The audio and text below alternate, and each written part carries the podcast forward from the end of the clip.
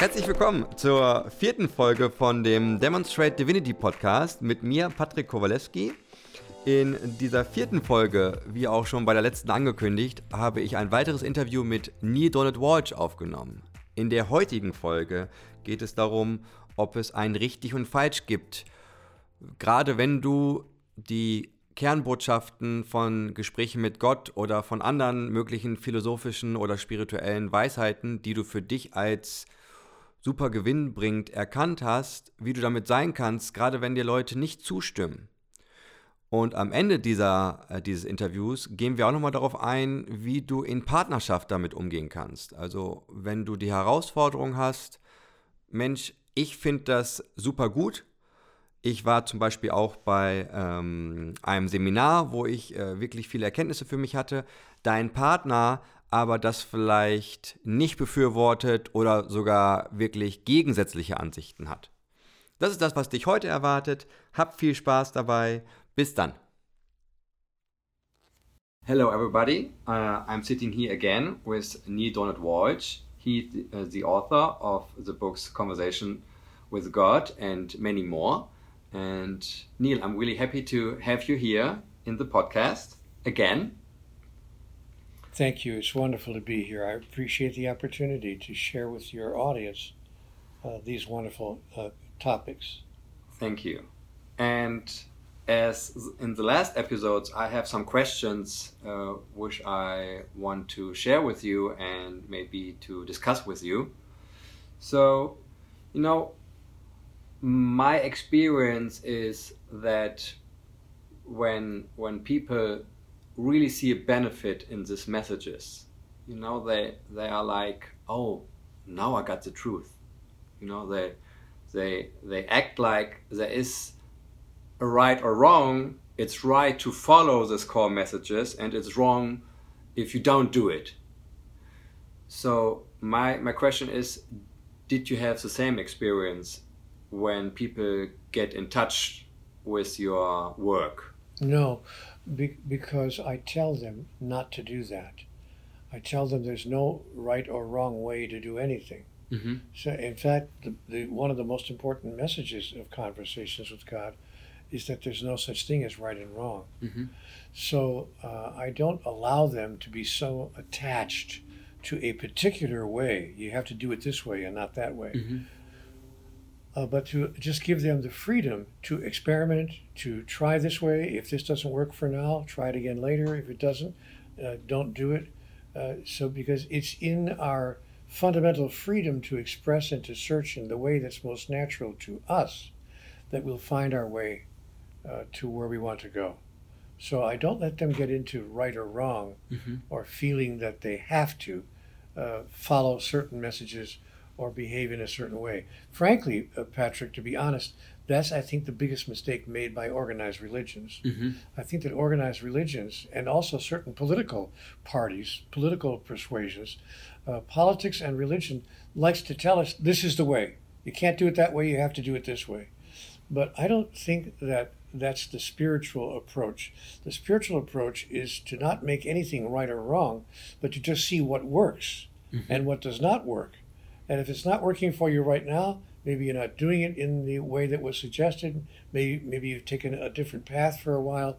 But uh, if it's not working, then then don't don't do it.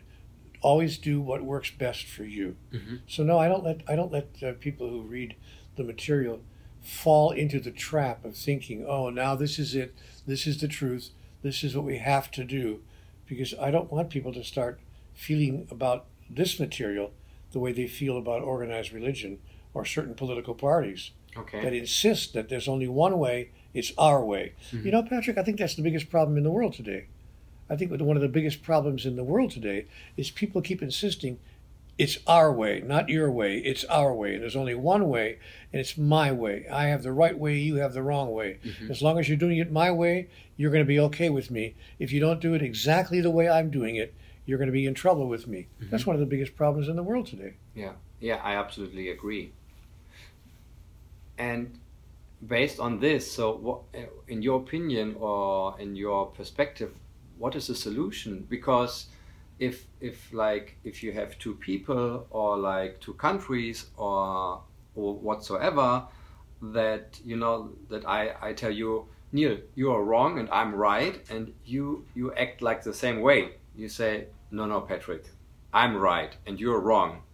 So how can we end this discussion? How can we end this problem? What maybe creates the world how it acts like right now? By observing the outcome, the results of what we are both doing.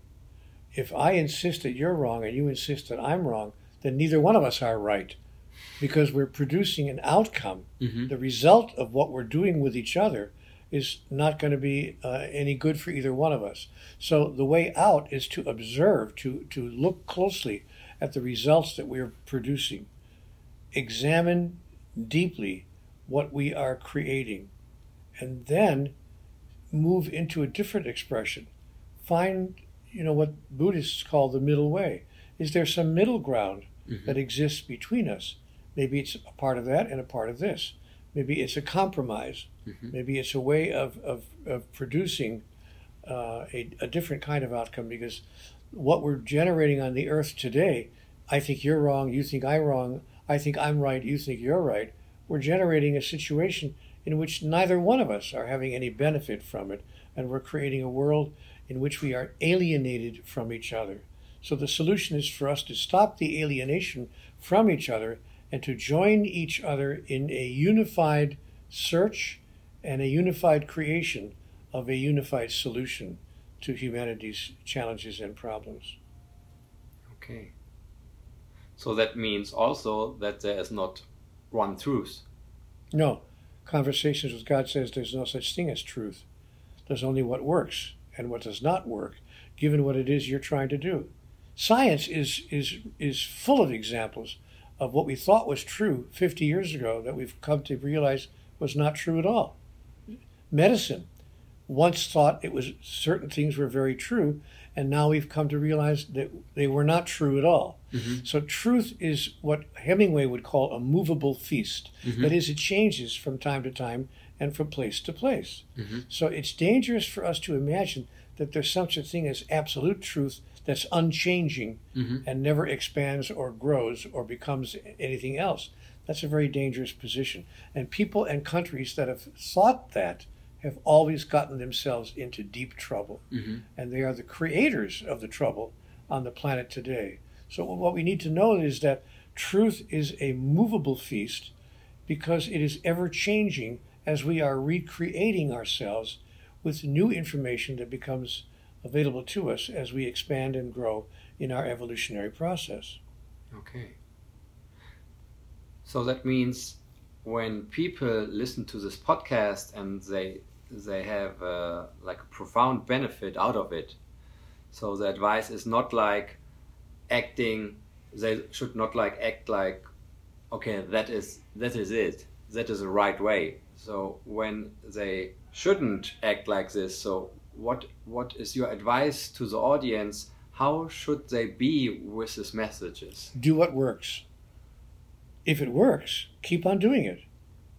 If it doesn't work, if it's not producing the results or the outcomes that a person wants in their life, mm-hmm. then find another way, do it another way. Mm-hmm. So I always say to people, do what works and look very carefully.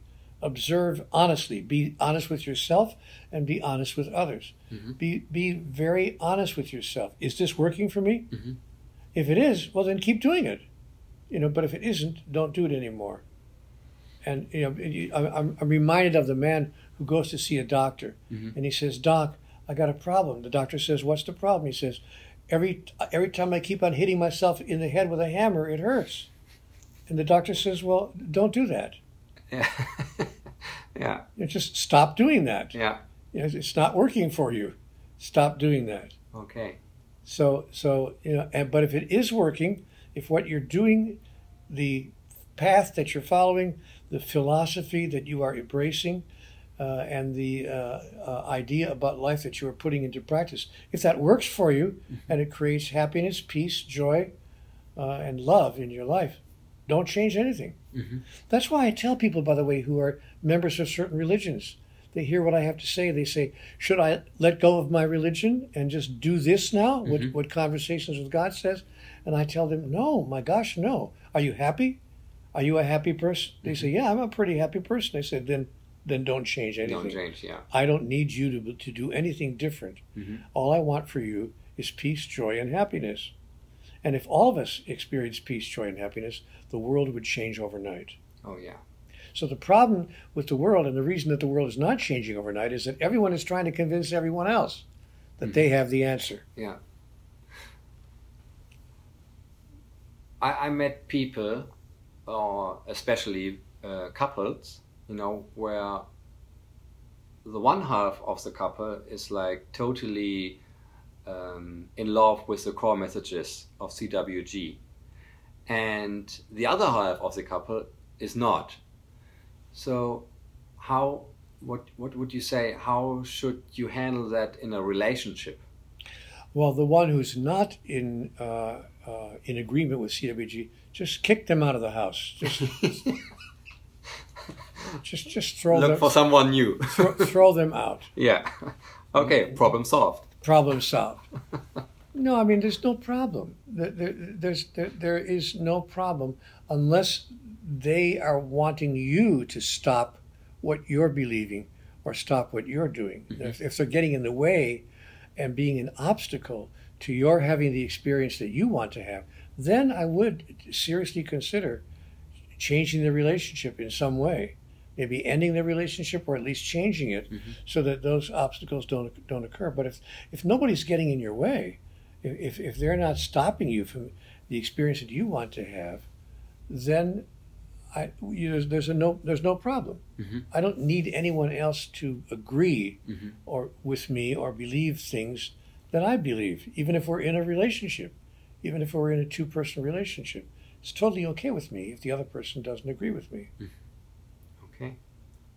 Well, thank you. Thank you for, for this episode and for the profound answers which you just gave to me and to the audience who, who is listening to this uh, podcast. And I can just uh, say thank you. Thank you for being here. Thank you for taking your time. And I hope in the future that maybe we can record one or another episode with uh, topics which will show up then. Perfect. I would love to do that, and I appreciate the time that we've shared here. Thank you very much. Thank you, Neale. Bye bye. Don't Is still recording? oh, don't believe a word of what he has just said. He's making it all up just to try to get on your good side. so, yeah, that's that's how how Neil is. Goodbye, everybody. Das war wieder ein Interview mit Neil Walsh. Ich hoffe und ich wünsche mir für dich, dass du Dinge mitnehmen konntest aus dieser Folge, dass du vielleicht eine Idee, da bekommen, äh, Idee davon bekommen hast, wie du, wie du damit umgehen kannst, wenn sich mal im Alltag Situationen herausstellen, wo du vielleicht doch in richtig oder falsch denkst. Freu dich auf die nächste Folge. Wir werden dort nochmal einen Blick drauf werfen, wie man damit umgehen kann, im Sinne von, ähm, wann etwas funktioniert und wann etwas nicht funktioniert. Und da werfen wir nochmal einen Blick drauf. Ich wollte noch mehr was dazu sagen, mir fällt aber nicht mehr ein, von daher scheint alles gesagt zu sein. Ich freue mich auf die nächste Folge mit dir. Habt noch einen guten Tag. Bis dann, dein Patrick.